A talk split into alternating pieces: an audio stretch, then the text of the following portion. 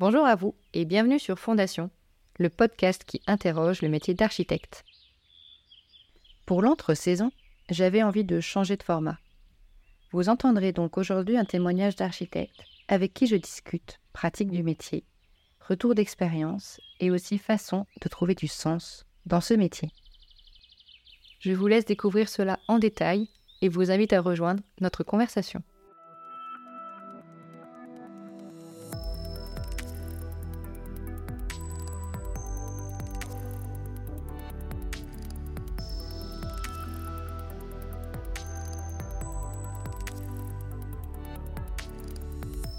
Rencontre aujourd'hui Clémence Brock et Léa Maréchal. Elles ont fait toutes deux leurs études à l'École nationale supérieure de Marseille et sont issues de la même promotion. Elles ont travaillé plus de six mois avec 12 autres personnes sur un sujet fort de projet de fin d'études. Suite aux effondrements du quartier de Noailles, comment faire de ce quartier meurtri un lien bienveillant et hospitalier? Leurs routes se sont encore croisées au sein de l'agence Caractère Spécial pendant une couple d'années avant de décider de combiner leurs caractères bien différents et pourtant complémentaires en fondant le 25 février 2022, donc il y a un peu plus d'un an, leur agence Structure Miscible et elles aménagent début 2023 dans leurs locaux où elles me reçoivent aujourd'hui. Bonjour Clémence, bonjour Léa. Bonjour Solène. Vous allez bien? Oui, très bien. Est-ce que ma petite présentation était complète ou est-ce que vous voulez rajouter quelque chose? Je pense que c'est assez clair pour une première introduction. Peut-être rajouter, parce que ça nous tient aussi à cœur, qu'on est depuis septembre euh, assistante d'un studio de master à l'école d'architecture de Marseille. Super, en effet c'est important, c'est pour une jeune carrière d'être déjà assistante. Euh, Trois ans après être sortie d'école. c'est ça, super. C'est quel, euh, quel master où vous faites l'assistance? Parce que j'imagine qu'à Marseille c'est comme dans les autres écoles, vous avez différents masters thématiques de master. Oui, c'est ça. On assiste du coup le studio de Julien Montfort. C'est des M1, M2, c'est combiné. Je ne sais pas si ça se fait pareil maintenant dans les autres écoles, c'est un mix entre DM1 et DM2. Donc on a et des étudiants qui passent leur PFE et des étudiants qui sont en M1 et qui vont construire, continuer à suivre leur, leur, cursus. Et le nom du master exactement, je vais être mauvais élève mais je le connais plus par cœur. c'est des DE, des noms de DE que nous on n'avait pas quand on était à Voilà, c'est ça. C'est ville et territoire. Ville et territoire. Orienté, on part en fait d'une thématique urbaine plutôt pour arriver à l'architecture à la fin. D'accord, donc de la grande échelle à l'échelle du projet. Ok, super. Euh, bah, justement, je voulais que vous me parliez pour démarrer un peu de votre diplôme, parce que moi j'ai l'impression que euh, cet impact sur euh, le choix du quartier, de, le fait qu'il y ait eu cet événement de d'effondrement, et, le côté impacté avec les, habitants pour trouver votre PFE, ça a eu un impact sur votre philosophie en tant que professionnel. Donc, est-ce que vous voulez bien parler un peu de ce travail de PFE que vous avez fait?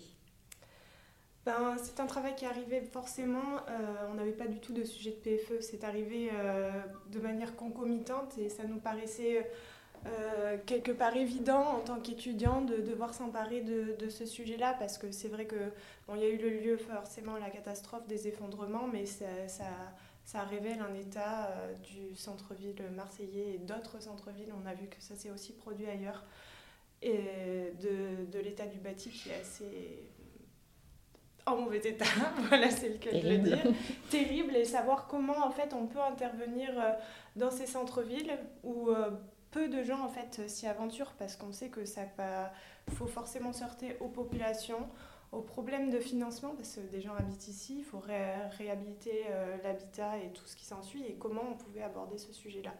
Donc on est parti, on était 12 étudiants où on s'est attelé bah, à Noailles parce que c'était faire aussi démonstration. On était 14, oui, pardon. 14. 12 de plus que vous deux. Un peu approximatif, oui, qu'avec 12 autres étudiants. Voilà, sur le quartier. Et euh, ça a été une chouette aventure euh, là-dessus. Bah, c'est ça qui a fait la force de, de nos projets, parce que pris un par un, ils n'avaient pas de valeur, enfin pas de valeur. C'est dévalorisé de dire ça, mais voilà, ils n'étaient pas aussi forts que pris dans un ensemble où en fait on proposait une sorte de projet de quartier, pas comme on a l'habitude de le faire, mais avec une multitude de projets qui, qui, touchent des problématiques très différentes, des lieux différents et qui ensemble avaient de la force. Ce qui était intéressant, c'est aussi qu'à chaque fois, donc tout le long euh, du semestre, on s'est aussi euh, euh, entretenu avec beaucoup d'intervenants différents. Il y avait forcément la ville, les habitants aussi, mais aussi des avocats qui nous aidaient à construire aussi nos projets, parce que c'est vrai que des fois, euh, il fallait qu'ils aient de la crédibilité parce qu'on arrivait avec une vision d'esprit qui était euh, parfois assez radicale sur des matières de fer. Et donc du coup, on a vraiment été accompagnés là-dessus pour apporter de la crédibilité et de la force lorsqu'on allait faire notre restitution parce que euh, forcément, euh, souvent, euh, les gens, quand ils reçoivent des étudiants architectes, on a avec des idées plutôt farfelues, surtout quand c'est pour présenter parfois la ville ou des choses comme ça, ou même des habitants. Hein. C'est très difficile de, de, de donner un, autre point de vue à des gens qui habitent là depuis des années, c'est leur quartier, donc du coup aussi arriver à les amener aussi dans l'aventure et que ce soit qu'ils y croient. Et justement, vous avez fait des interviews, enfin vous avez été au cœur du quartier pour discuter avec les habitants, si j'ai bien compris, euh, pendant cette étude de PFE. Oui, c'est ça. Alors, il y a plusieurs groupes, on était plusieurs groupes, et notamment c'est celui de Gaspard euh, Kyriakopoulos et Camille Bobo qui sont beaucoup attelés à ça parce qu'ils ont fait vraiment une construction euh, plus participative de leur projet. Donc, ils ont été, on a été nous aussi à la rencontre des habitants avec une grande maquette où en fait on est partis tous tous ensemble euh, tirer la maquette dans les rues du quartier pour avoir euh, des échanges euh, sur, sur ces sujets-là. Et là-dessus, pour avoir vraiment essayé de, faire intervenir tous les acteurs en fait dans ces projets. C'était la force d'être 14 aussi, c'est qu'on a pu, parce que c'est 6 mois, c'est mm. très très très très court, on a pu à 14 ceux qui s'occupaient plus bah, de la, la, partie concertation, ceux qui se renseignaient beaucoup plus sur la partie structure, ceux sur l'histoire, ceux sur les manières d'habiter, et qu'ensemble, en fait, on a pu tout regrouper et chacun a pu piocher dans les informations de l'autre ce qu'il avait besoin pour mener à bien son projet. C'est un peu comme ça que ça a marché euh, dans le temps imparti qui était euh, même à peine six mois. Oui, le, temps court d'un PFE. Voilà, c'est ça. Donc c'était la force d'un travail d'équipe, mais une restitution individuelle. Oui. Oui, à la fin, à la fin, oui, mais c'était euh, à la fin c'était individuel, mais euh, parce que c'était obligé par euh, les jurys. Quoi. Oui, oui, pour valider le parcours de ah. chacun. voilà, c'est ça. Super. Et du coup, je me demandais euh, d'où vient le nom de votre structure, structure miscible justement? La grande question. La grande question, oui. On voulait un nom qui parle pas que de nous deux, dans l'idée où bah, un jour une ou l'autre arrête ou d'autres personnes viennent. Donc on voulait pas le nom bah, de l'une, de l'autre, nos deux noms cumulés quelque chose comme ça. Ça a été long, hein, la recherche du nom a été longue. On voulait quelque chose qui parle de nous et au-delà de nous, de notre manière de travailler. Mmh. Donc miscible, c'est un terme de chimie qui désigne deux mélanges, qui, enfin, de liquides ou de matériaux qui, quand ils se mélangent, sont complètement homogènes et ne forment plus qu'un. Donc voilà, structure miscible. Oui, voilà, c'est ça. Et ça représente un peu notre manière qu'on a envie de travailler avec à la fois nos collaborateurs, mais aussi euh, tous les gens qu'on rencontre.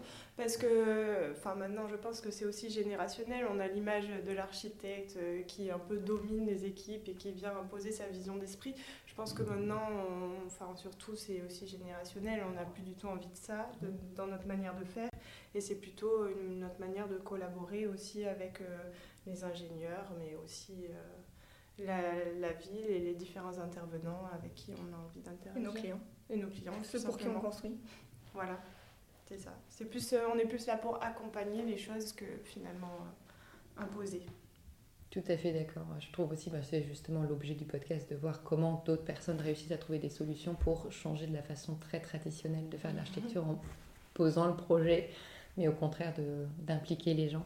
Du coup, ça me permet de rebondir. Est-ce que vous voulez bien me parler un peu de comment vous organisez le travail euh, au sein de, de Structure Miscible Et euh, j'ai vu sur votre compte Instagram que vous êtes sur, euh, je sais, c'est pas huit piliers, mais c'est vraiment huit axes, je crois que vous dites, de travail. Vous voulez bien un peu nous les décrire et, m'expliquer comment est-ce que ça, comment est-ce que vous organisez ce travail en fonction de, ces axes? Je pense que tous les projets sont vraiment différents. Jusque-là, euh, dans l'ancienne agence où on travaille chez Caractère Spécial, c'était des projets d'assez grande échelle. Là, on s'est reconcentré forcément sur des projets de plus petite échelle, qui font aussi du bien parce que ben, on continue d'apprendre avec ces projets-là. Euh, les composants, du coup, on essaye de les retrouver dans chacun des projets, euh, mais vraiment de manière différente à chaque fois. En fait, chaque projet est vraiment unique. L'autre jour, on, travaille avec deux couples d'amis euh, qui se connaissent, l'un ayant renvoyé vers l'autre. Et c'est le, premier qui nous dit c'est hallucinant, euh, ce que vous avez fait chez euh, le deuxième couple n'a rien à voir avec ce que vous avez fait chez nous. Donc bah, forcément, parce que quand on arrive chez les gens, on cherche à comprendre comment ils vivent, comment ils habitent, quelles sont leurs, leurs habitudes. le bâtiment existant sur lequel on travaille est forcément pas le même. Donc du coup, aucun de nos projets se ressemble, mais on essaye toujours d'avoir bah, ces composants qui se retrouvent donc, dans chacun des projets. forcément, la question d'échelle, on est, enfin, à chaque fois, à chaque fois, oui, c'est ça, c'est qu'on vient vraiment prendre la mesure de, de ce qu'on nous apporte comme affaire, tout en étant on n'hésite pas aussi à donner vraiment un point de vue complètement différent aux clients, surtout sur, euh, sur ces petites échelles, parce qu'ils arrivent tous à chaque fois avec leurs idées très préconçues euh, des choses. Presque le projet est déjà fait. presque le projet est déjà fait, mais euh, souvent on ne fait pas du tout ce qu'ils ont prévu de faire. Donc c'est là où on se dit on a quand même une plus-value sur, sur les choses. Mais forcément, prendre le parti de proposer quelque chose de radicalement différent, même si au début ils disent non, non, on veut pas ça, on veut ça. Après, on peut euh, voir, mais sur les huit piliers, entre guillemets, c'est à chaque fois vraiment euh, bien prendre la part des choses entre ce qui nous est demandé et aussi prendre le recul nécessaire de, de, de, du site et du lieu qui nous est proposé. D'accord. Dans un des piliers, il me semble que vous avez vraiment la bienveillance, donc vraiment le côté euh, humain. comment est-ce que vous arrivez à discuter justement avec les gens les impliquer, à, leur faire changer d'avis justement un peu sur les idées préconçues pour les amener avec délicatesse mais en même temps un peu de fermeté j'imagine sur, euh, sur les projets pour euh, les orienter vers un choix qui à terme va leur convenir. C'est une question assez difficile parce que je sais qu'on ne s'en rend pas forcément compte des étapes qu'on suit. Oui, euh. mais alors souvent en fait déjà le premier rendez-vous on leur parle beaucoup on va beaucoup chercher, chercher à creuser exactement. Euh, c'est des rendez-vous qui durent une à deux heures où c'est juste un premier entretien où on vient se présenter. Et déjà, euh, là, on parle beaucoup et souvent, ils sont curieux de, de, voir les choses différemment parce qu'on leur suggère des choses. Mais jusque-là, rien ne change. Après, ce qui, ce qui, ce qui change, c'est quand on apporte des images. Je pense aussi que ça aide parce qu'il y en a qui n'arrivent pas beaucoup à se projeter, mais Vraiment, en fait, les, voilà, c'est ça, c'est les embarquer dans une histoire, en fait. Et, et qui nous fasse confiance à les embarquer dans cette histoire-là. J'ai pas l'impression qu'on ait rencontré beaucoup de difficultés jusque-là. Mm. Peut-être parce qu'on a de la chance d'avoir des interlocuteurs en face qui. Bah, Ou vous avez trouvé une belle façon de faire le discours aussi. Hein. Après, Je crois que vous, euh, vous attribuez du mérite. Hein. Peut-être aussi. Après, on a juste bah, un an euh, derrière nous, donc euh, on n'a pas non plus une tonne d'expérience. Euh, mais jusque-là, j'ai l'impression qu'on a toujours réussi à embarquer les gens euh, avec nous, en quelque sorte. Ou du moins, même sinon, on avait l'impression ne bah, nous embarquaient pas. Au final, le projet qui à la venait de discussion bah, convenait aussi à tout le monde et peut-être était encore mieux on peut nous aussi se tromper dès, la première esquisse et s'en rendre compte avec les gens bah, que ce qu'on a proposé, même si on trouvait ça génial, on était à côté de la plaque. Donc j'ai l'impression qu'en tout cas, à la fin, à chaque fois, on est tous très satisfaits. Après, oui, c'est ça. Après, souvent, ce qu'on ce qu'on explique aux gens, parce qu'il y a des gens qui nous appellent juste parce qu'ils veulent un permis de construire, mmh. je dis, c'est peut-être pas la bonne personne avec qui euh, s'adresser, parce que pour le coup, euh, nous, on est là pour vraiment apporter euh, vraiment un récit à une aventure.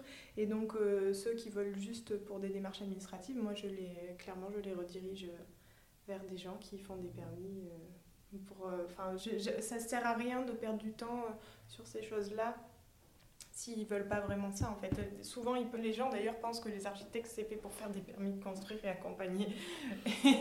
surtout pour des petits projets. Voilà, surtout pour des petits projets, mais justement c'est là où je recadre bien avant parce que enfin, on s'embarque quand même pour une aventure qui va de 6 mois à un an et donc du coup dans les deux cas il faut quand même qu'on ait euh, une, une, vraie complicité quelque part. Donc, euh, On n'a on a jamais démarré un projet sans avoir vu les gens avant, sans les avoir rencontrés, mais pour eux, mais pour nous aussi. Il faut qu'il y ait un minimum... Euh, c'est peut-être fort le terme feeling, mais un minimum d'entente entre nous pour qu'on puisse avancer. Les gens nous laissent rentrer chez eux, nous on fait quasiment tous nos relevés. Euh, c'est vrai que ça prend du temps et que c'est pas à la base notre métier, mais on les fait tous. Et c'est vrai qu'on rentre quand même dans l'intimité des gens, c'est important pour nous bah, pour faire le projet le, plus adapté à eux, mais eux nous ouvrir leurs portes, portes c'est jamais pas toujours facile aussi. Donc euh, voilà, c'est un dialogue en permanence, euh, du début à la fin un côté un peu gagnant-gagnant de il faut que vous apportiez quelque chose aux clients, mais que eux aussi vous apportent quelque chose et que ça respecte votre philosophie. Moi, qu'ils nous fassent confiance déjà. qu'ils aient une vraie confiance et qu'ils se laissent porter. Voilà. D'accord. Super. Et justement, dans votre site, vous écrivez euh, que vous évoluez ensemble avec des convictions individuelles mais également communes, sans aucune hiérarchie, mais dans un système où chacune a son rôle. À deux, euh, vous avez un équilibre entre le trop et le pas assez, une juste mesure en quelque sorte. Vos points de vue sont différents et permettent d'embraser tous les enjeux et d'écrire ensemble la mélodie d'une partition à quatre mains. Donc comment est-ce que vous euh, travaillez sur cette complémentarité au sein d'un projet, à la fois de façon euh, administrative et vraiment de projet pur? Ben, tout d'abord, ça commence par ben, les premières esquisses. On tient un peu à le faire ensemble où il y en a une qui attaque et en fait à chaque fois on va toujours aller confronter au regard de l'autre ce qui, est, ce, qui, ce qui vient enrichir et en fait la conception c'est vraiment quelque chose qu'on veut à deux. Je pense que ça c'est clair euh, sur, sur les choses. Après chacune a en gros euh, la maîtrise de, chacun des projets. On est un peu responsable de chacune des projets. On fait tout. L'une de A à Z. Mais après euh, c'est vrai que là-dessus on a tous les deux un peu nos points forts chacune et nos points faibles. Donc euh, là-dessus, il y a des choses qu'on va plus... Euh, moi, moi, par exemple, je suis pas très douée en écriture. C'est un peu ma carence, mais Léa est très douée en écriture. Donc il y a souvent, quand il va y avoir des, des grosses rédactions sur des choses, elle va avoir plus de facilité. Je sais qu'elle va prendre moins de temps à le mmh. faire. Donc forcément, euh, je, c'est plus elle sur certains points qui, qui va faire ça. Mais euh, Oui, on est obligé d'avoir une personne référente, même enfin, une question de bah, savoir que la personne en, en face sache à qui s'adresser. Il y en a toujours une de nous deux qui est la référente en quelque sorte. Mhm. On va peut-être plus dire référente que chef de projet qui est un peu plus. Enfin, peut-être pas le terme le plus adapté. Et forcément, on est obligé aussi de. Enfin, voilà, une qui travaille plus sur un projet ou un autre. Après, on est capable de reprendre chacune le projet de l'une ou de l'autre. Et je une fois que le projet roule et est lancé, l'autre intervient surtout quand il y a besoin. Parce que, mine de rien, qu'une ait de la distance sur un projet, mm. c'est pas mal parce qu'elle peut aussi intervenir des fois avec un regard un peu plus neuf. Euh, c'est des aventures humaines dans lesquelles on se lance. Les phases de chantier sont pas aussi toujours faciles pour ça. Donc le fait qu'il y en ait une qui soit extérieure est un peu le juge de paix aussi. Et, euh, et je pense que ça, euh, c'est pas mal qu'on soit pas toutes les deux autant impliquées, qu'on ait autant la même implication dans chacun des projets. Euh, on peut intervenir voilà, quand il y a besoin, euh, quand il y a des choix à faire euh, ou, autre. L'autre est toujours là. Oui, ça balance en fait, parce que je vois des fois, souvent il y en a une qui a des coups de stress ou l'autre aussi, et ça marche assez bien parce que souvent l'autre apaise beaucoup et a la distance nécessaire pour, pour contrebalancer à chaque fois. Du recul, et ça, c'est vraiment, vraiment très précieux, je pense. Ouais, c'est bien que vous ayez réussi à identifier déjà les forces de chacune pour savoir euh, où euh, l'une va mettre peut-être moins de temps et moins d'énergie à faire une tâche et, euh, et justement ce côté prendre de la distance qui, moi, je pense est extrêmement importante à des moments d'avoir des pauses dans un projet pour le revenir dessus avec un œil neuf. Donc d'avoir une personne tierce pour le faire, c'est vraiment, vraiment super. Et c'était, euh, vous avez donc passé la HMO en même temps, la mm. même année j'imagine, assez rapidement après votre diplôme. C'était vraiment une, suite complètement logique pour vous d'avoir ce diplôme-là pour finaliser, euh, d'avoir le, de pouvoir vous inscrire, de vous établir aussi en tant qu'agence? Euh, là, peut-être tu peux parler plus à titre individuel parce qu'en fait, on se, quand on, on s'est engagé dans la HMO, il faut savoir qu'on a fait notre diplôme ensemble, mais on n'était pas aussi proche euh, dans, enfin, que maintenant qu'on a pu être quand on s'est rencontrés à caractère spécial. Donc moi, pour moi, clairement, c'était une suite logique. Moi, j'avais toujours, euh, j'ai toujours voulu devenir indépendante, mais j'avais pas encore rencontré Léa quand j'ai pris ces décisions. Je savais pas quand ça allait se faire, mais je voulais pouvoir euh, avoir la liberté de saisir l'opportunité. Parce que je pense que parfois, il y a des opportunités qui, ça se joue à pas grand-chose. Hein, sur, il faut prendre la décision rapidement. Et je sais qu'on n'a pas le temps d'attendre euh, de un an de HMO. Et donc, du coup, il faut, faut, être prêt. Pour être prête, en fait, quand ça allait se passer. Donc, c'était logique dans ce sens-là pour moi. Oui, un peu une suite logique. Dans un an, je pense que je m'étais donné 2-3 ans pour la passer. Pas attendre trop aussi avant de retourner, mine de rien, à l'école. Parce que mm. Parce que ben, faut quand même y retourner un peu. et une fois qu'on a pris le rythme, ben, notre rythme, c'est pas toujours facile d'y retourner. Donc oui, c'était un peu une suite logique de la passer dans la foulée.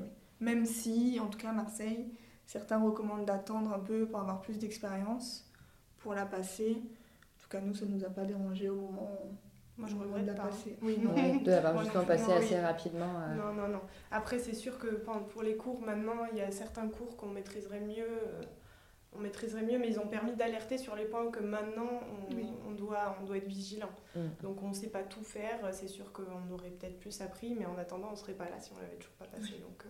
Tout à fait. C'est trouver le juste mesure.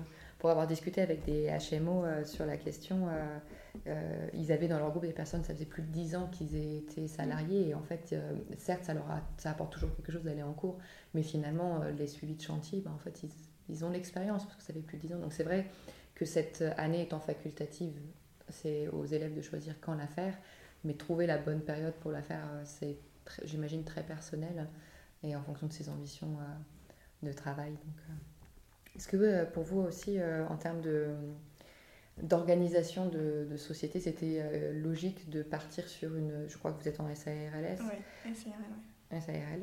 Euh, plutôt que d'imaginer par exemple d'être individuel mais de travailler au sein d'une même entreprise et d'avoir du coup chacune votre projet mais en restant euh, interconnecté. Je ne sais pas si vous connaissez Studio Lada, c'est un, un, collectif euh, lorrain qui eux sont six, ils sont six indépendants mais ils ont une structure où ils, travaillent ensemble, ils ont les mêmes locaux, ils embauchent des stagiaires sous une forme d'un collectif, mais pour autant, ils, ont, ils sont chacun indépendants et ont des projets. Donc euh, le choix de la structure juridique, on a toujours l'impression que c'est pas forcément important, mais en fait c'est quand même un choix à faire et, euh, et, ça impacte un peu sur votre façon de travailler.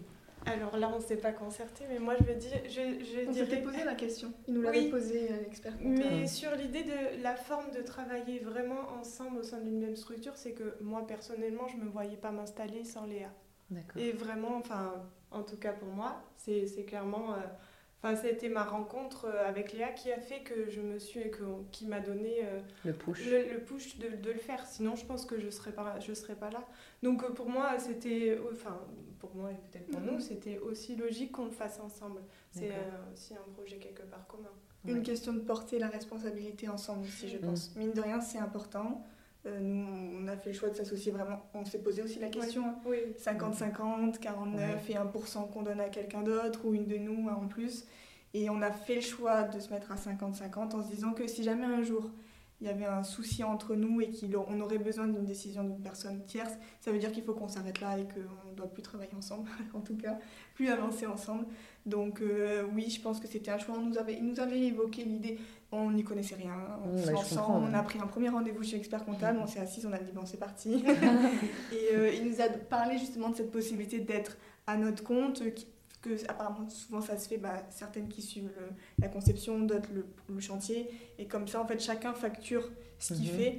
Non nous c'était pas l'objectif parce que bah, y a des projets enfin nous ça se pose là des projets où on gagne pas énormément mais on sait qu'on investit pour l'avenir mhm. d'autres projets où à l'inverse on gagne plus mais on sait que bah, voilà, c'est pas des projets qui plus tard nous serviront.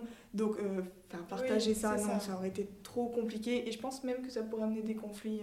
Euh, mm. Oui, de dire à un moment, bah, toi, le projet, euh, bah, je sais pas, mais je pense que c'est pas... Je suis d'accord, je suis d'accord. Je pense qu'il y en a des fois, on te rentrine sur des trucs qui sont vraiment pour l'agence, justement.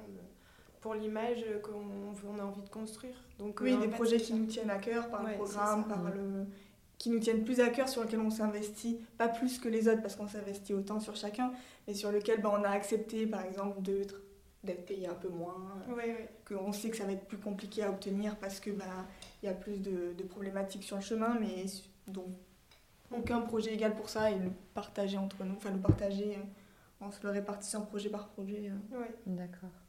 Et euh, du coup, je suis assez curieuse de savoir, entre le moment où vous vous êtes rencontrés, la HMO et l'installation, il s'est passé, euh, parce que mine de rien, enfin, vous êtes diplômé depuis pas si longtemps, donc euh, tout s'est un peu enchaîné vite, mais ces questions aussi juridiques, parce que c'est vrai qu'on est, même malgré la HMO, je pense que vous êtes, vous aviez vraiment besoin d'un expert comptable pour vous aider là-dessus.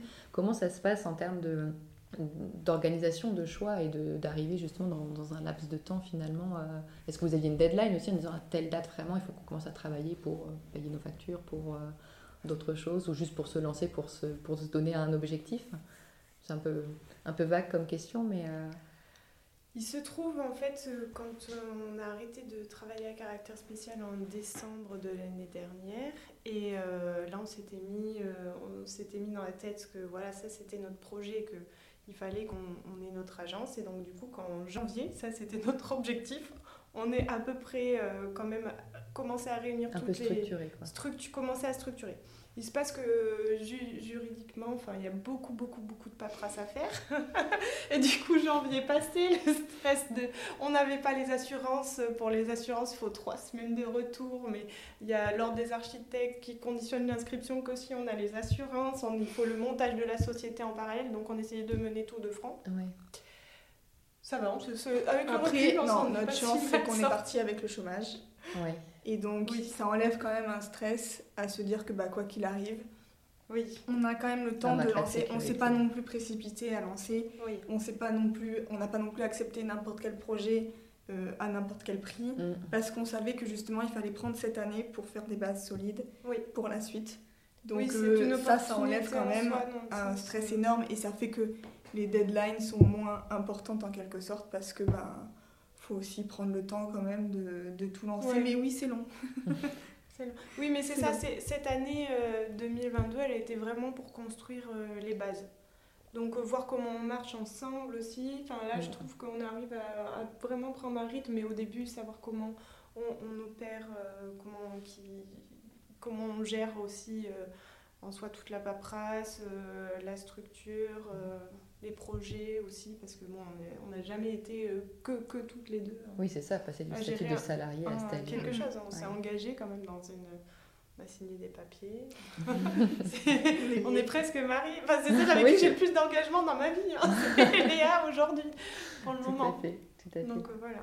Mais c'est vrai que du coup, ce matelas de sécurité, ça permet, j'imagine, de, de vous lancer un peu plus sereinement et de vous Mm. dire que vous- tout projet n'est pas bon à prendre parce que j'ai remarqué aussi en discutant avec certaines personnes qu'il y a ceux qui prennent parce qu'il faut, il faut payer les factures à un moment donné, hein, Mm. il y a- c'est une réalité, on a besoin d'argent, et les autres qui font d'autres choix de, de se payer moins ou de parce que un conjoint ou autre peuvent les aider, de se dire je n'accepte pas tout à n'importe quel prix, comme tu l'as si justement dit, parce que philosophiquement, j'ai je veux avoir une trame et c'est bien d'avoir cette conviction-là et de réussir à s'y tenir, donc bravo pour ça.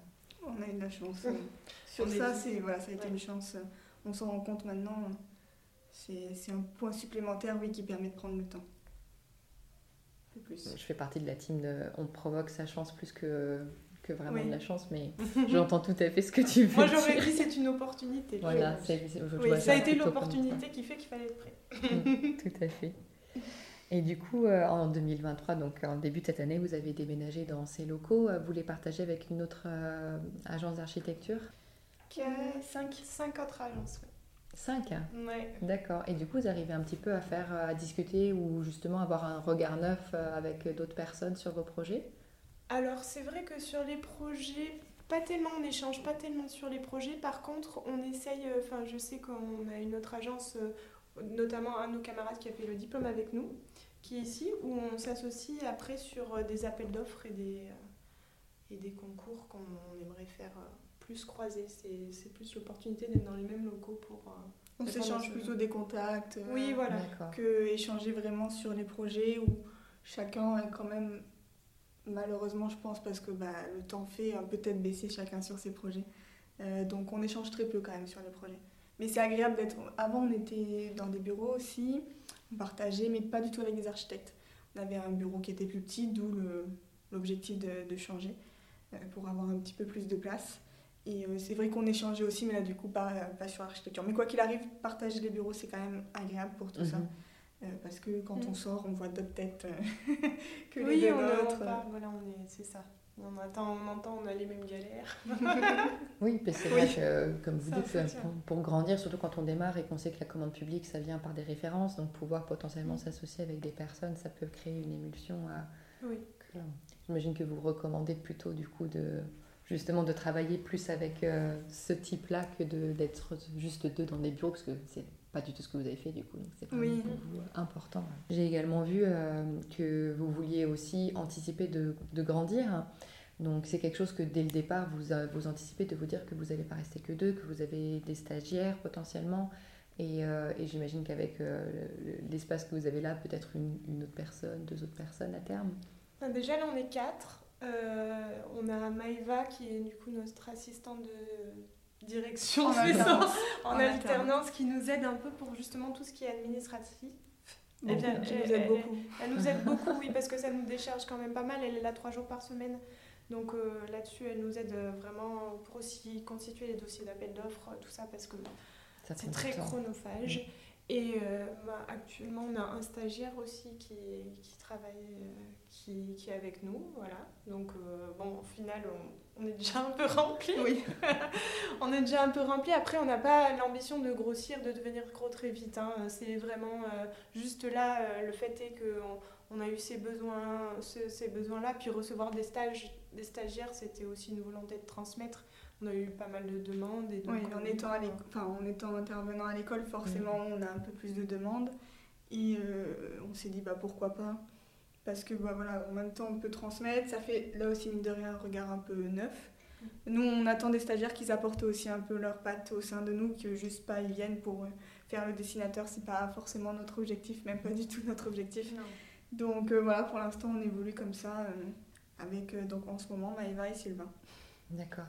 Donc c'est vraiment une, euh, une, volonté pour vous de transmettre et ça se voit dans le fait que vous êtes aussi impliqué dans l'école. Donc c'est vraiment quelque chose pour vous euh, qui fait partie intégrante de votre métier en fait.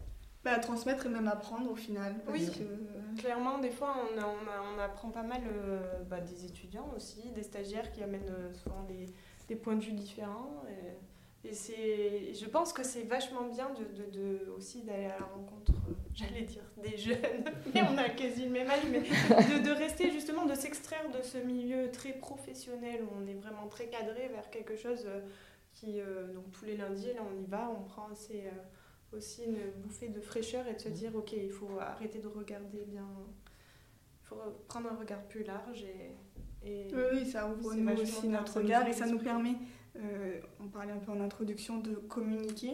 Ben là, on communique avec des gens qui sont pas encore totalement. Bon, ils sont déjà avancés dans les études, mais pas encore totalement.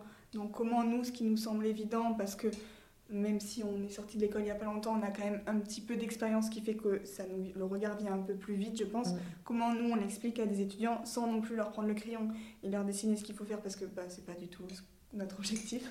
Comment on leur explique vers où aller et surtout. Euh, qu'ils sachent faire ça pour la suite, pour les futurs projets. Comment on leur explique bah, la démarche euh, qu'ils doivent adopter. Euh. donc ça, je, je pense que là, on apprend beaucoup en faisant ça. Nous aussi. Pas que les étudiants.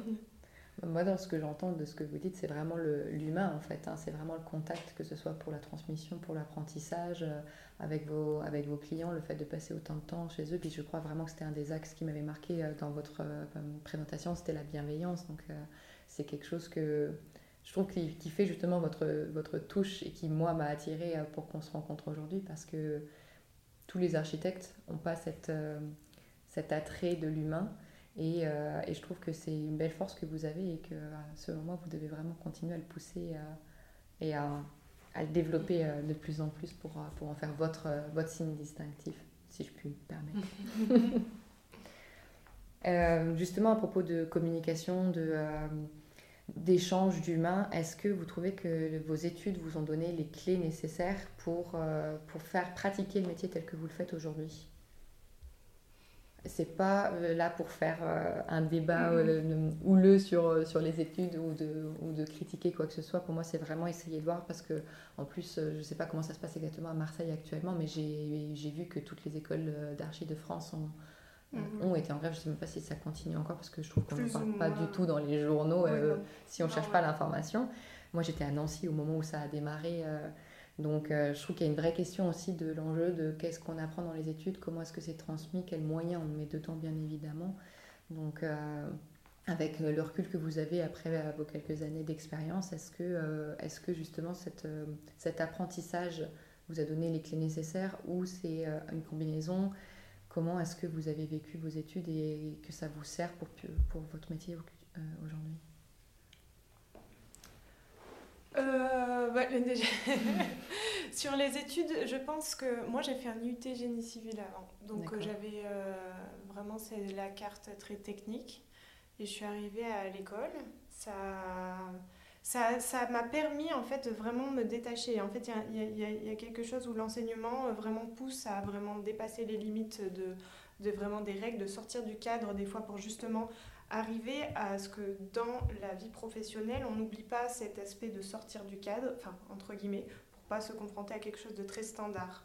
moi, ce que j'ai apprécié, en tout cas, dans les études d'architecte, c'est vraiment le fait qu'en projet, on, nous on ne nous met pas de contraintes, on nous, aide, enfin, on nous pousse à être très critique aussi sur ce qu'on fait, critique sur les réglementations, critique sur euh, euh, les projets euh, qui peuvent être mis en appel d'offres, des choses comme ça, critique dans, le, dans le point de vue qu'il faut regarder plus large, se créer aussi.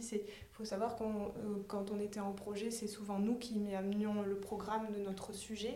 Et donc, euh, du coup, il fallait être critique sur un territoire, tout ça, chose qu'on n'a plus vraiment à l'état de praticien. Donc euh, là-dessus, je trouvais ça intéressant que ce soit presque détaché de la réalité parce que justement, entre guillemets, hein, détaché de la réalité juridique, oui. et tout ça, parce que ça, ça permettait d'être critique.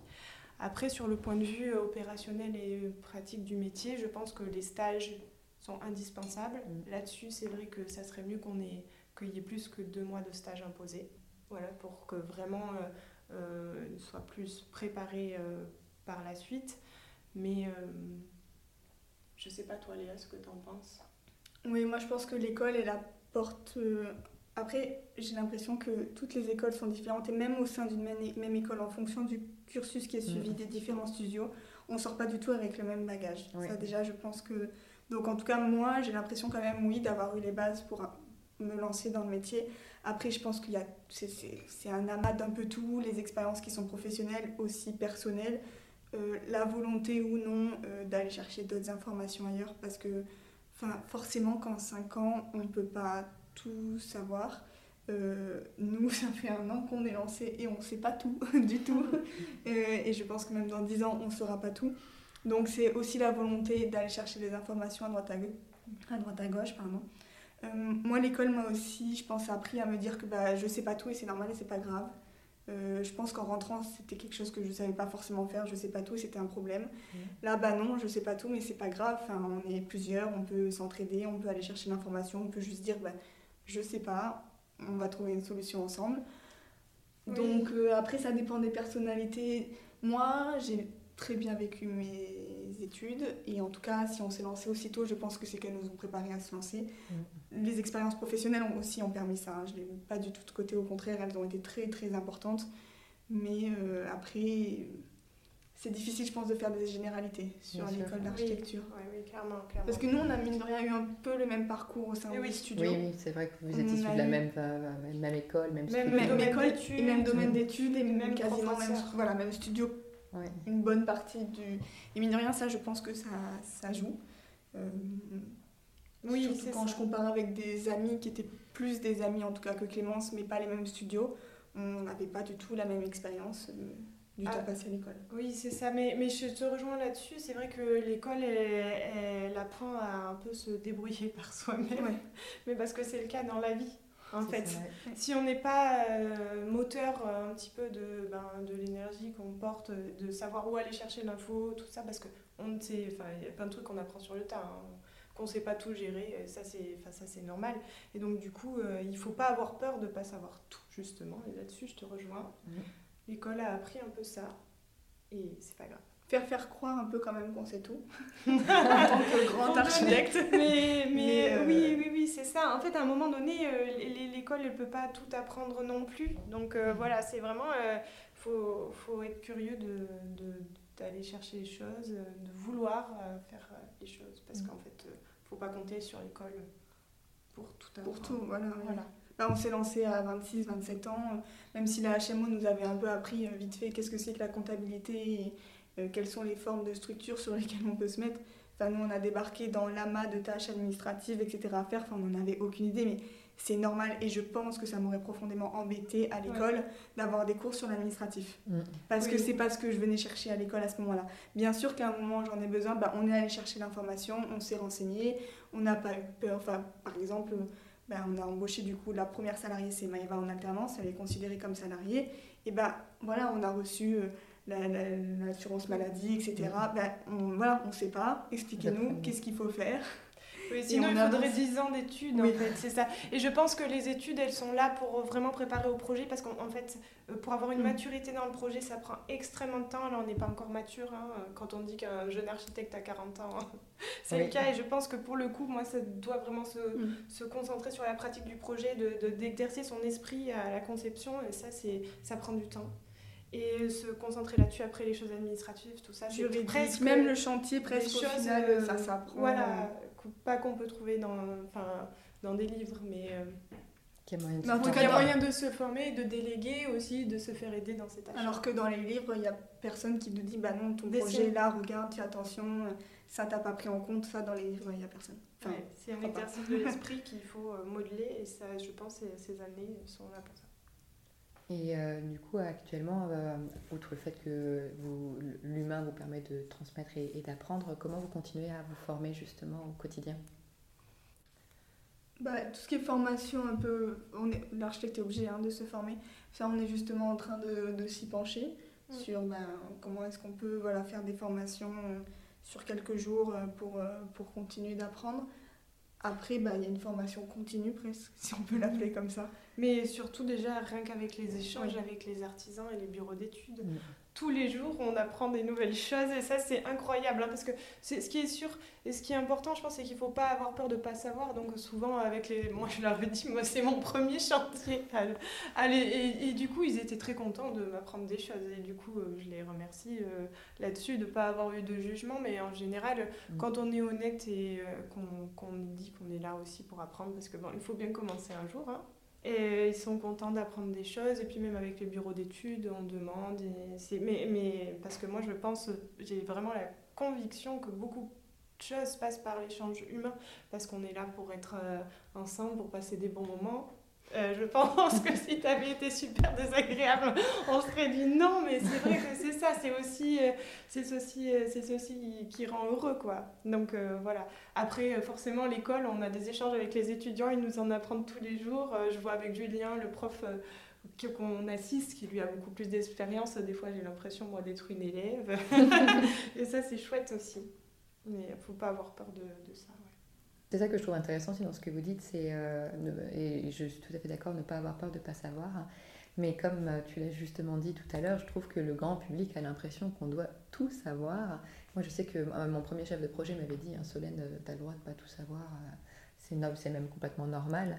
Mais c'est, moi, je trouve que c'est cette déconnexion qu'il y a entre le, le les clients, le grand public, qui se fait une image de notre métier qui est pas en phase complètement avec notre réalité, qui est qu'on on, a une, idée générale sur beaucoup, beaucoup de choses. On est des généralistes, on sait beaucoup de choses.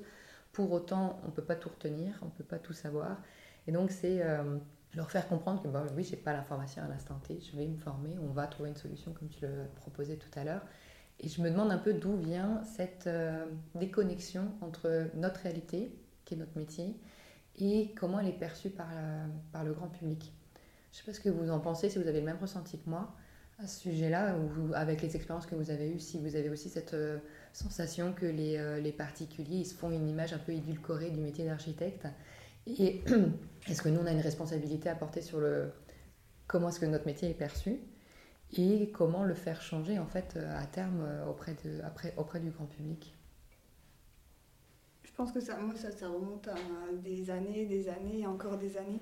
C'est vrai que c'est extrêmement ancré. Euh, comment le faire changer euh, On a l'école d'archi de Marseille, c'est ce qu'ils appellent des semaines intensives au début de chaque, euh, chaque semestre de master. Et moi, j'avais choisi une option où on avait donné un cours, peut-être pas le bon mot cours, dans une école maternelle ou primaire, peu importe et où justement l'association qui nous dispensait cet enseignement pendant une semaine nous expliquait que pour eux, l'objectif c'était de faire changer les mentalités dès le début. Comme quoi, bah non, l'architecte il est, associé, euh, il est euh, facilement accessible euh, et pas sur son piédestal là-haut, tout là-haut, extrêmement cher et, là que pour les projets de luxe. il gagne extrêmement bien sa vie. Voilà, c'est ça. c'est ça. Et ça, c'était intéressant et je pense, je partage un peu cette conviction de dire qu'il Enfin, c'est pas les mentalités des adultes qu'on va faire changer maintenant. C'est peut-être un travail sur le plus long terme où il faut aller voir les tout petits, leur montrer ce que c'est l'architecte. Donc là, l'atelier, c'est qu'on leur faisait mesurer leur salle avec les mains, avec les pieds, pour qu'ils bah, comprennent que bah, nous aussi, c'est notre travail en tant qu'architecte de mesurer avec notre corps. Voilà, c'était des petits... Enfin, moi, je pense que ça doit passer par le tout plus jeune âge. Oui, après, c'est vrai que c'est une idée qui est très ancrée, parce que aussi, je trouve qu'elle enfin, elle est assez récente Enfin, je pense cette vision de voir euh, de notre métier, nous, de jeune génération. C'est mm. assez récent de cette perception parce que enfin, je vois encore, on avait certains professeurs euh, qui étaient connus par leur nom. Enfin, quand mm. on voit, on dit, euh, on retient une agence un peu ancienne, enfin, Musen, c'est qui qui l'a fait? C'est Rudy et toute son équipe. non, mais du coup, du coup, voilà, mais ça, du coup, c'est assez récent quelque part. Donc, euh, ça, je pense que ça va venir, mais c'est vrai que c'est compliqué d'expliquer même à des amis. Hein, des mmh. amis, moi, ce que je fais, c'est que je leur prends un projet euh, d'étudiant et j'explique tout le projet. Ça me prend 20 minutes. Mais au moins, ils ont dit Ah, mais je pensais pas que c'était ça. Je pensais pas que c'était de faire un arrêté préfectoral. Euh, c'est être architecte. Mais ça peut. C'est, enfin, c'est toutes ces dimensions, euh, enfin, voilà, ils n'ont pas la notion, mais après, je pense que ça va venir. Euh, enfin, peut-être que je suis optimiste. Hein. Je pense que c'est essentiel d'être optimiste. Sinon, on n'avance oui. pas. Oui, oui, oui, moi je pense aussi. Mais bon, voilà. Et oui, en parlant de génération, de toute façon, ça se voit maintenant. Les noms d'agences, c'est plus les noms des personnes qui sont dedans. Et nous, moi j'espère que si jamais un jour on doit parler de nous, on parlera de nous en tant que structure miscible et pas en tant que Clémence ou Léa. Euh, enfin, c'est pas l'objectif en tout cas. Mm. Euh, parce qu'il n'y bah, a pas que Clémence et Léa. Même par exemple Maëva qui fait l'administratif, bah, sans Maëva en fait on pourrait pas faire tel ou tel projet.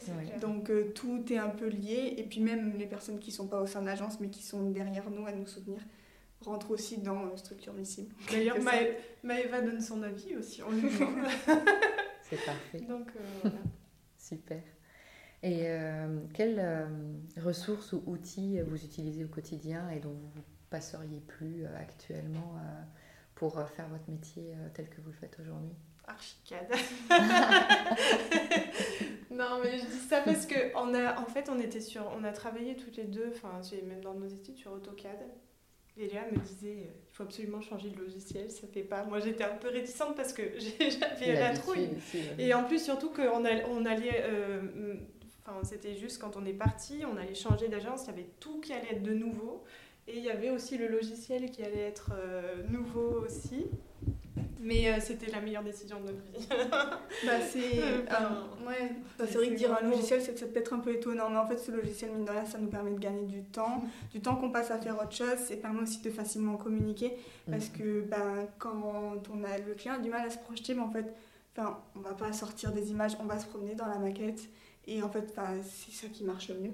Mm. Souvent, c'est ça qui marche le mieux. Donc, on ne produit pas toujours euh, des belles images, c'est pas l'objectif. Il faut qu'ils se rendent compte des volumes, des espaces qui sont créés, des ambiances créées. Donc, ce logiciel, oui, il nous permet en fait euh, de nous concentrer euh, bah, sur les aspects les plus importants de notre métier, parce qu'il nous fait gagner du temps et que le temps, malheureusement, mm. aujourd'hui, bah, c'est le plus important. Donc, en en gagnant comme ça, bah, on peut en perdre à d'autres moments. Là où ça. nous semble important. Après, bien évidemment, c'est le calque. Hein. c'est le calque, les rouleaux de calque et les rouleaux de calque. Parce que justement, c'est vrai, je dis archicad comme ça, mais c'est, ça pourrait, il y en a qui crieraient au scandale hein, qu'on dit ça. il n'y a pas de placement de produit. non, mais tout un logiciel, de, voilà, c'est ça. Non, c'est juste que vraiment, ça fait gagner du temps et c'est, c'est, ça permet aux gens de se projeter. Et c'est du temps qu'on a pour autre chose, pour passer en conception, euh, sur le calque, le dessin, euh, tout ça. Et c'est, ce temps est nécessaire parce que malgré tout, c'est très chronophage hein, comme métier. Donc tout ce qui peut nous faire gagner du temps, euh, on le prend. Et puis comme tu l'as si justement dit, Léa, le temps, c'est, la chose la plus importante qu'on a. On le néglige malheureusement très très souvent, mais en vrai, là, comme tu dis, la moindre chose qu'on peut faire pour le sauvegarder, c'est essentiel. Vous travaillez encore beaucoup à la main, quand même? En Oui, enfin, oui, oui, oui. À chaque fois, en fait, dès qu'on a une discussion, quelque chose, on dessine, on va faire, euh, on, travaille euh, essentiellement en conception euh, sur calque, pas mal là-dessus, et même pour communiquer avec mm. les entreprises, des fois on leur envoie un schéma à la main, des choses comme ça pour tout ce qui est conception, ouais, c'est. Oui, moi je suis incapable de commencer un projet sur Archicad. Ouais, moi c'est pareil. C'est pas possible. J'ai des collègues qui comprennent pas que je. Bah, chez moi, dans mon bureau, c'est euh, un amas de papier, de calque, de euh, stylo. Cette table-là, cet objectif qu'on puisse dérouler. Euh.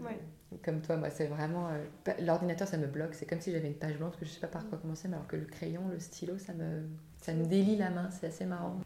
On a pas mal parlé euh, du sens de votre métier, donc c'est vraiment, moi, de ce que j'en retiens, le contact humain et euh, le fait de continuer à se former, à échanger avec les gens. On est bien d'accord là-dessus, je me suis pas trompée. Et euh, on a parlé également du temps, de l'importance du temps. Comment est-ce que vous équilibrez, maintenant que vous êtes gérante d'agence, votre vie privée et votre vie professionnelle? On essaye un peu plus tous les jours. L'équilibre, je pense qu'on le trouve un peu au fur et à mesure. Euh, on est consciente qu'au début, ben, on donne plus de temps à la vie professionnelle pour après pouvoir donner plus de temps à la vie privée. Puis ben, je pense qu'on s'écoute aussi tout simplement. Il y a des moments où on est capable de donner plus, d'autres moins. Donc euh, on fait avec. Oui, c'est ça, c'est un rythme. Puis ça, là, on sait que euh, ces premières années, de toute façon, c'est un peu. Il va falloir mettre du temps à disposition pour la vie professionnelle, mais là-dessus, enfin, je pense que c'est normal. Hein, il, faut, il faut bûcher un peu pour après pouvoir être un peu plus libre. Après, on, a, on, découvre aussi plus la flexibilité. Mm. qu'on n'avait pas forcément avant, ça nous permet en fait d'organiser aussi nos journées un peu comme on le souhaite de soit travailler le week-end, se libérer un jour de semaine ou de travailler plus intensément pour qu'on ait un peu. et de s'organiser un peu plus comme on veut. Puis on est deux. On est deux. Ça joue, c'est sûr. Ça, ça, du coup, forcément, ça joue. Euh, L'une peut reprendre euh, les choses de l'autre euh, quand, il y a besoin, quand il y a besoin ou d'aller à une réunion. Parce mm. qu'on est interchangeable aussi, donc ça, c'est cool. Donc la vraie flexibilité, quoi, c'est l'élasticité du temps. Pour vous, votre plus grande difficulté que vous rencontrez dans votre métier d'architecte? Je, moi, je pourrais pas en nommer une. Parce que. Tu peux en nommer plusieurs, si En tout cas, jusque-là, rien n'a été insurmontable. Et puis, j'ai l'impression que les difficultés ne sont pas tout le temps dans chacun des projets. Ça se retrouve. Alors, des fois, c'est euh, ben, l'administration qui bloque. Des fois, c'est euh, ben, le chantier qui est compliqué. Des fois, c'est le budget. Des fois, c'est. Il y a tellement de petites choses qui se retrouvent. Mais au final, moi, je, même en nommer plusieurs, ça serait en stigmatiser certaines alors que ce n'est pas le cas. Euh, encore heureux qu'il y ait des difficultés, parce que sinon peut-être qu'on s'ennuierait un peu. Et c'est souvent ces difficultés qui nous permettent en fait de, de faire mieux. Et même des fois de faire mieux. de faire mieux, c'est vrai. C'est vrai. Au début, on se dit, putain, c'est pas possible. ce mur-là, on peut pas l'ouvrir, on peut pas mettre de poutre. Comment on va faire? Et en fait, le projet est mieux sans ouvrir ce mur-là. C'est vrai. Donc, euh, moi, je pourrais pas en nommer une plus qu'une plus qu'une autre. Moi, je, dirais pour revenir à nos valeurs essentielles, mais aussi euh, ce qui pose le plus de problèmes, peut-être des fois c'est l'humain, parce que c'est la chose qu'on peut le moins gérer, entre guillemets. Des fois, euh, ben, c'est pas facile, euh, ben, il y a toujours les humeurs des uns et des autres, ou il des, y en a qui piquent des colères, ça on peut pas le gérer à leur place. Donc en fait, c'est aussi c'est ça, mais en fait, on apprend au fur et à mesure à prendre le recul en le prenant pas sur pour soi et puis euh, de dire qu'on a fait euh, le maximum. Donc euh, il y a un moment donné, si les gens sont pas contents, hein, on peut pas faire.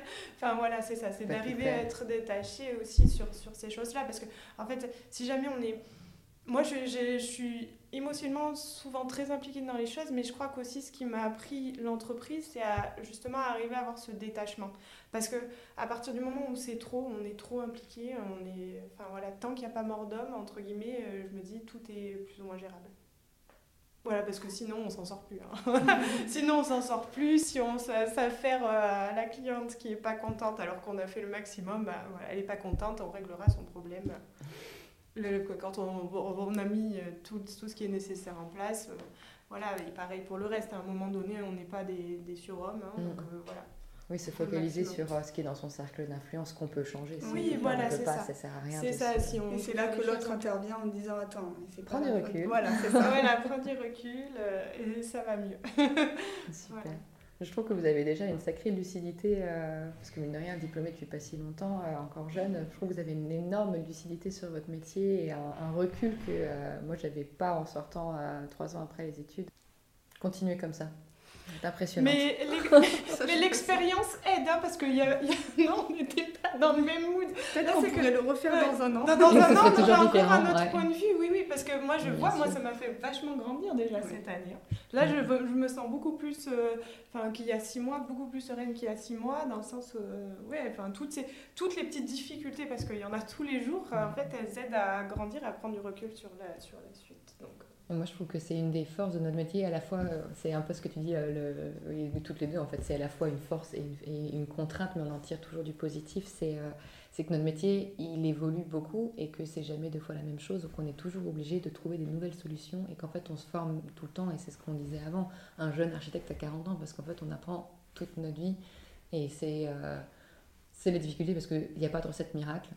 Mais c'est la beauté du métier parce que sinon, on, ne le ferait probablement plus en fait. Ah ouais, ok. je pense que ça serait décourageant. Euh, ma question un peu signature du podcast à cause du nom que je lui ai donné, euh, qu'est-ce qui fait la fondation du métier d'architecte selon vous? C'est peut-être redondant, mais moi je pense que c'est bah, les, les, gens qui ont besoin de l'architecture, parce que bah, sans eux, euh, on ne serait sûrement rien. La passion les, gens, les gens, les gens qui ont besoin de de se loger, euh, d'aller se nourrir, euh, d'aller dans des lieux de culture, etc. Et de leur apporter par euh, bah, cette traduction, outre qu'une réponse fonctionnelle, un peu de magie, parce que quelque part on est là un peu pour apporter de la beauté, entre guillemets, dans, dans ce monde de brut. Et, et en fait, c'est ça, c'est que en fait on est contente quand les gens sont contents, à la fin, au début, quand ils pratiquent l'architecture et qu'ils voient qui sont dans un cadre. Euh, enfin, je pense que le cadre de vie peut changer. Euh, euh, quand, on a, quand on n'a pas répondu à la question, mais qu'on l'a encore dépassé, et ne s'attendait pas à ça au début, et que au final, ça a ouvert l'esprit de tout le monde. oui, c'est ça, c'est ça. Dépasser, dépasser toujours la question. Ça, c'est vraiment important, je pense, d'avoir, d'apporter le plus de ne pas avoir une réponse simple à une question. Toujours la dépasser. Parfait. Alors, est-ce qu'il y a un bâtiment qui représente selon vous euh, votre idéal de l'architecture? Franchement, je pense qu'on va avoir la même réponse, mais euh, j'ai cherché, mais non. Je pense que c'est plus des situations dans des contextes donnés euh, qu'un bâtiment même parce que c'est plus que ça provoque en fait le bâtiment en soi. Parce que le, bâtiment c'est un support de vie. Et c'est qu'est-ce qui s'y passe et qu'est-ce qui mm. permet de s'y passer à l'intérieur. qu'est-ce qui s'y est passé avant qu'est-ce qui s'y est passé avant et aussi toute l'histoire et la magie que ça peut apporter. Alors là-dessus il y, en a il y en a sûrement plein. Des fois juste en se baladant dans une rue ça peut apporter une forme de magie mm. qui donc un bâtiment, c'est presque faire référence à un bâtiment, c'est faire référence quelque part à l'architecte qui l'a conçu. Sauf que plus c'est plutôt un lieu dans le mm. sens où c'est le mm. bâtiment a plusieurs histoires et donc euh, du coup il y a beaucoup de gens qui ont intervenu sur ce bâtiment donc ça serait plus euh, c'est vrai que c'est très difficile de enfin il n'y a pas de réponse à un bâtiment mais plus à, voilà une pratique euh, oui, des situations, des, expériences. Des situations des expériences, c'est très difficile. Ça me va comme réponse. Moi, j'aime beaucoup cette question parce que j'ai des réponses très très variées selon les personnes et j'adore ça. Mhm. Est-ce qu'il y a quelqu'un que vous aimeriez entendre au micro euh, pour euh, son retour d'expérience, pour euh, comment est-ce que son évolution dans le métier? Toi? Oui. c'est sûr, parce que il faut juste raconter comment t'en es venu là, mais il faudrait quelqu'un qui en inverse. ça. Changer. Euh, justement, que ce soit. Moi, j'aime bien aussi juste des fois qu'on peut appeler un peu billet d'humeur, euh, juste ben, dire ce qu'on pense euh, sur un sujet ou même pas un sujet, se balader dans la rue, dire qu'est-ce qu'on voit, qu'est-ce qu'on ressent. Une personne en particulier, non. Nous, on a envie peut-être de découvrir des gens qu'on ne connaît pas, mm. d'aller fouiller au fin fond de Marseille, jeunes, mais aussi partout ailleurs que, que Marseille. Euh, donc pas de nom particulier, mais plus bah, des gens qui ont des visions différentes, avec qui ça nous donnerait envie de travailler.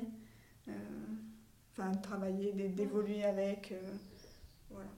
Parfait. Et enfin, si mes auditeurs et auditrices veulent en apprendre plus à votre sujet, où est-ce que je peux les rediriger? Instagram surtout. oui, on est un peu partout. Structure miscible. Après, on est partout. Oui, c'est vrai, on a, on a un, site internet en construction. Mais euh, il est en construction, peut-être d'ici là. Puis le site, site, fiche beaucoup les choses. Et nous, ce qu'on aime, c'est quand même partager aussi des fois des moments un peu de, vie. Donc, euh, bon, il y a quand même un site parce que c'est euh, un peu conventionnel d'avoir un mhm. site, mais c'est même pas la chose sur laquelle on, a, on porte nous le plus d'attention. On, a, on est sur LinkedIn parce que professionnellement, c'est aussi un réseau qui est, qui est, utile quand même, on va pas, on va pas se mentir. Sur Instagram, ça a été le premier réseau qu'on a lancé, le plus simple en fait à alimenter. On a essayé un peu TikTok. oui, on est sur TikTok aussi. On s'est dit pourquoi pas, pourquoi les architectes ne devraient pas y être en fait, pourquoi bah, euh, c'est, donc on a essayé. L'avantage c'est que ça permet de partager du contenu un peu plus brut. Euh, Instagram on met encore des photos un peu jolies parce que bah, c'est comme ça que fonctionne Instagram. Alors que TikTok pas forcément, on peut juste filmer quelque chose et, et le repartager. Donc euh, voilà, on, essaye un peu tout pour mm. l'instant. Il y a peut-être un enjeu justement sur TikTok pour toucher la jeune génération. Et oui. moi, je, moi je pense. Donc bon, après ça prend, tout ça prend du temps. Mm, Même si c'est juste des vidéos, bah, ça prend quand même du temps de les faire, de faire un minimum, euh, un petit montage. Et... Mais oui, oui, je pense qu'il y a un enjeu, bah, montrer en fait euh, l'envers du décor. Mmh. Pas le projet fini qui est sur le site, mais euh, tout ce qu'il y a eu avant. C'est ça. Et bah, excellente idée si vous arrivez à trouver quelqu'un pour vous déléguer cette charge mentale-là, parce que les réseaux sociaux, ça prend beaucoup de temps. Maëva nous aide beaucoup, mais, mais oui, oui, ça prend du temps. Mais, mais je pense que c'est important qu'on communique de plus en plus justement, qu'on soit de plus en plus accessible. Oui, exactement. Ben, très beau mot de la fin. Merci beaucoup pour euh, cet, euh, cet, entretien et ce moment très qualitatif avec vous. Merci, merci à toi. Merci à vous d'avoir écouté l'épisode jusqu'au bout. J'espère que notre échange vous a inspiré. Si vous souhaitez participer au podcast et témoigner pour clôturer cette entre-saison, vous avez la parole vous pouvez me laisser une note vocale. Vous verrez, c'est simple comme bonjour. Pour cela, il suffit de suivre le lien en description de cet épisode. Pour les architectes qui se posent des questions, qui hésitent à passer à l'action et qui ont besoin d'un coup de pouce pour changer de mindset, pour celles et ceux qui ont besoin ou envie de trouver un meilleur équilibre de vie, je vous donne rendez-vous trois mercredis pour transformer votre mindset. Ensemble, on pratiquera des exercices pour booster sa confiance en soi, trouver ses valeurs, son pourquoi puissant, bref, les bases pour se réaligner et retrouver du sens. Ce challenge aura lieu les mercredis 6, 13 et 20 septembre à 20h.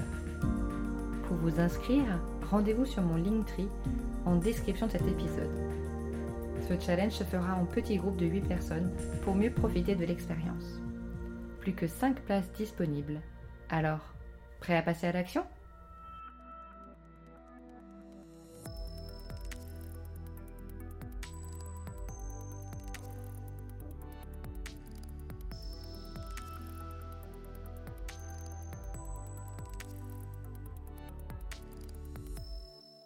Ce podcast bénéficie du soutien de la Maison de l'Architecture de Lorraine, qui m'aide pour la promotion des épisodes.